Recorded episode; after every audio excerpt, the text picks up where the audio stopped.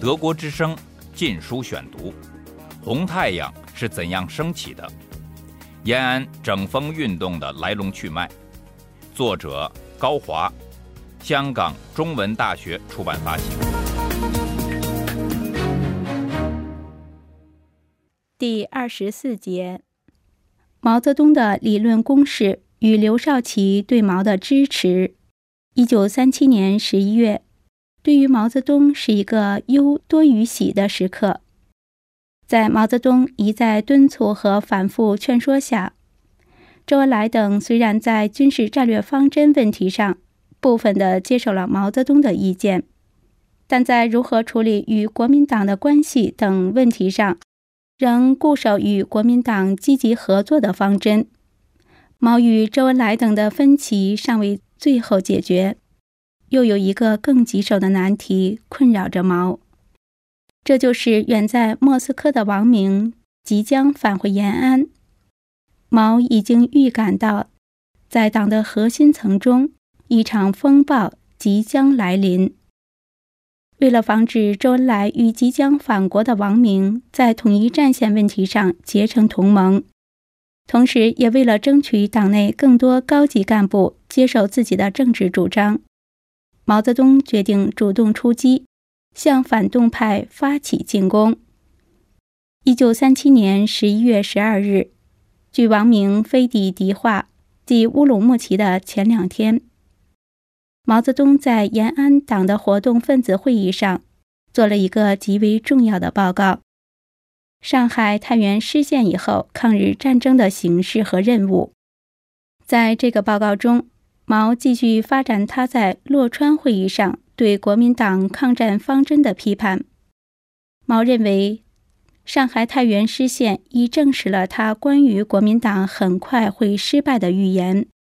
毛声称，国民党的片面抗战虽然也带有革命性，但却是一定失败的。目前，抗战已经进入一个青黄不接的时期。其根据就是日军进攻不断获胜。毛泽东的这个报告最引起党的干部惊骇的是，他对党内阶级投降主义的指责。毛不惜使用最激烈的词语，将党的核心层内与自己相左的主张斥之为右倾机会主义，甚至耸人听闻地把它称之为阶级投降主义。并将其说成是民族投降主义的后备军，是民族投降主义的客观同谋者。毛正式宣布，右倾投降主义已成为中共党内的主要危险。毛泽东还少有的对中共军队进行了批评。作为党在军队方面的最高领导人。毛泽东难以抑制他对彭德怀等的强烈不满。毛开始谴责起八路军中的新军阀主义的倾向，声称其表现为八路军中有人以接受国民党委任为荣耀。随后，毛话锋一转，又表扬八路军执行了独立自主的山地游击战的战略方针。尽管毛明知八路军进行的是运动游击战。他本人曾三番五次苦口婆心地敦促彭德怀等改弦易辙，毛采取打一下再拉一把的策略，在对彭德怀等猛击一掌后，仍竭尽全力争取彭德怀等接受自己的主张。正当毛泽东孤军作战时，刘少奇给予了他宝贵的支持。刘少奇为参加洛川会议。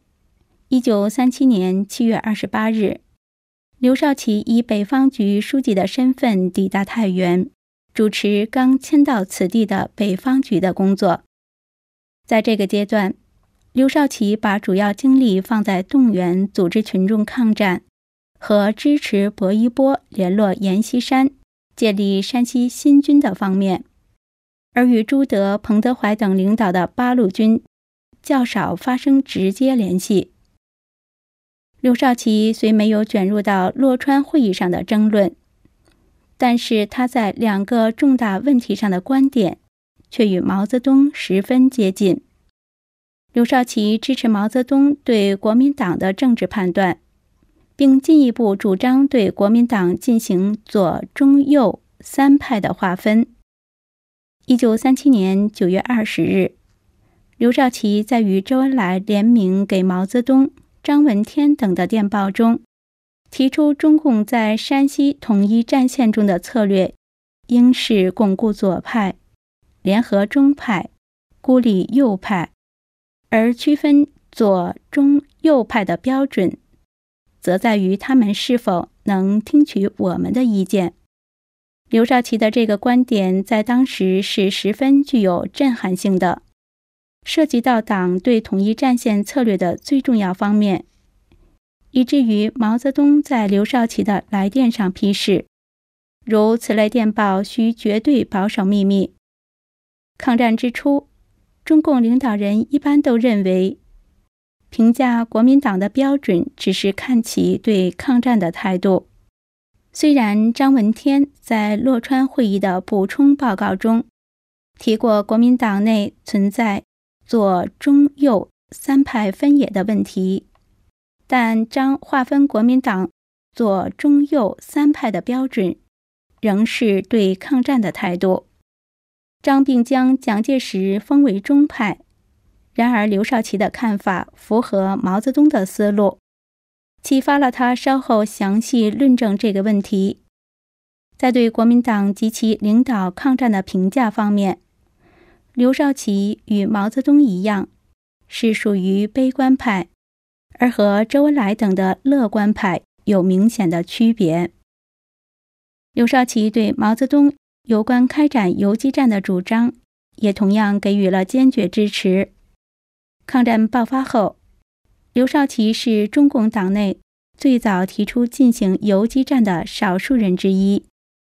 一九三七年八月三日，刘少奇致电张闻天，汇报他已下达在平津发动游击战的指示。九月二十八日，在接到毛泽东关于整个华北工作应以游击战争为唯一方向。电报的三天后，刘少奇致电张闻天，通报他已下令平津党组织动员大批干部同志与抗战游击分子下乡，发展领导游击。太原失守前的十月十六日，刘少奇又发表了日后引起党内高层争议的。抗日游击战争中各种基本政策问题一文。德国之声禁书选读。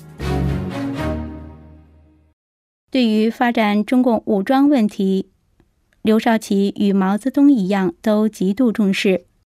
一九三七年九月二十一日，在太原举行的八路军负责人与北方局领导人联席会议上。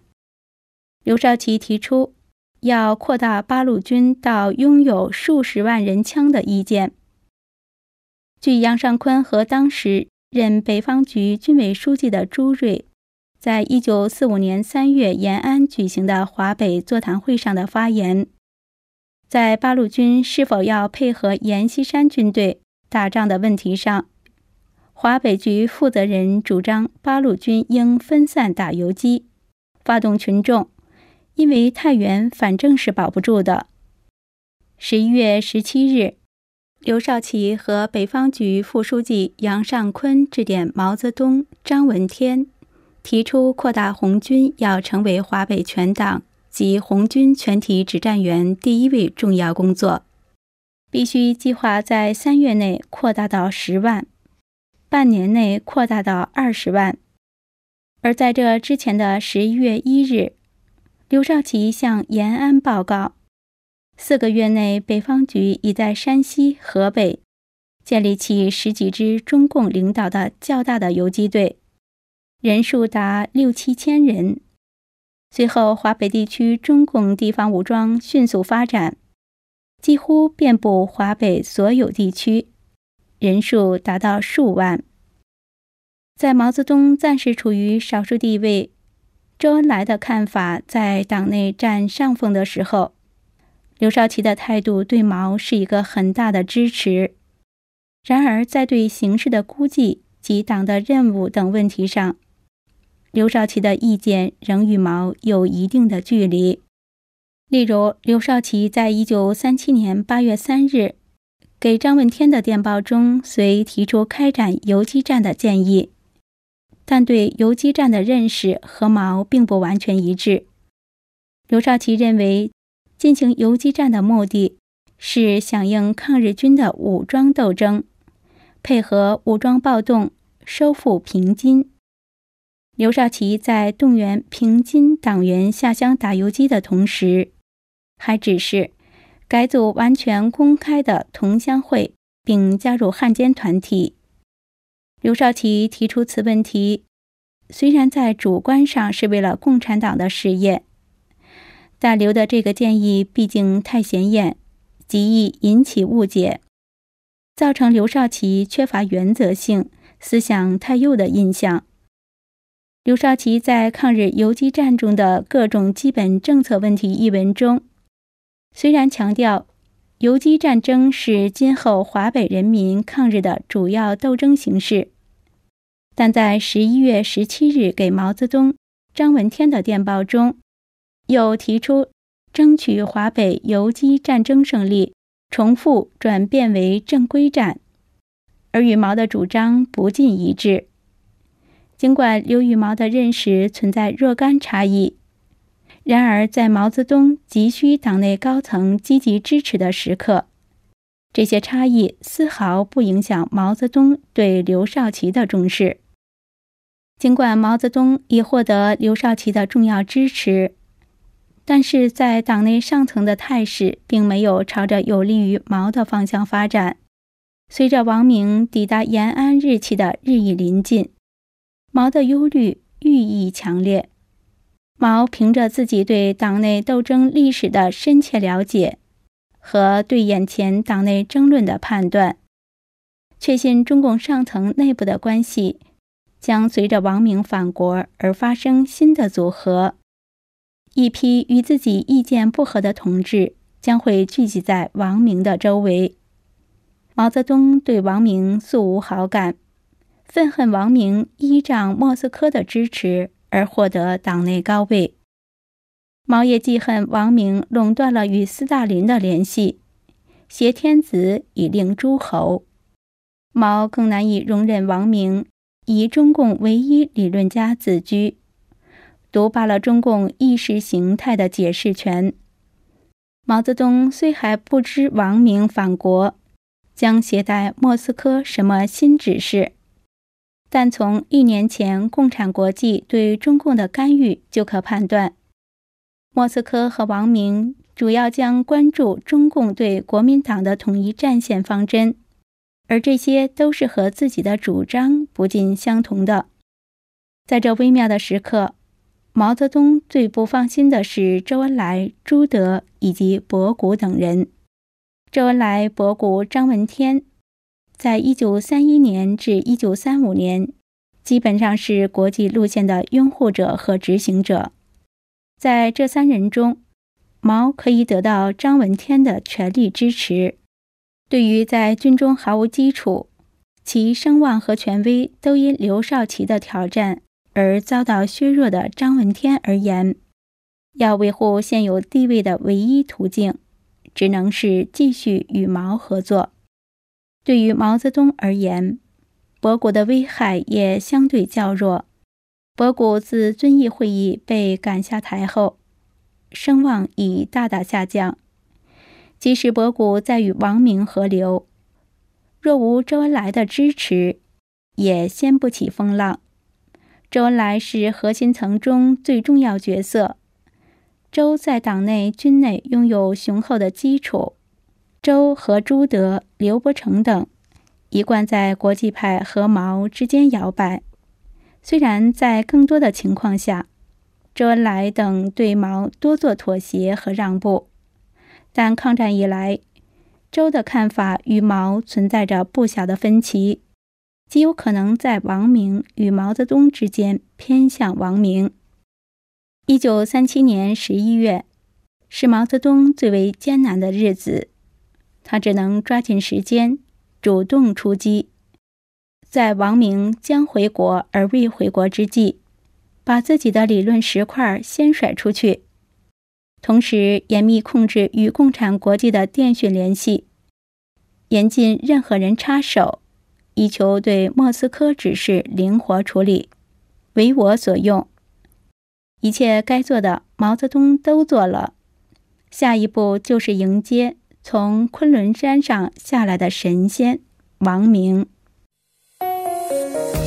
德国之声《禁书选读》：红太阳是怎样升起的？延安整风运动的来龙去脉。作者高华，香港中文大学出版发行。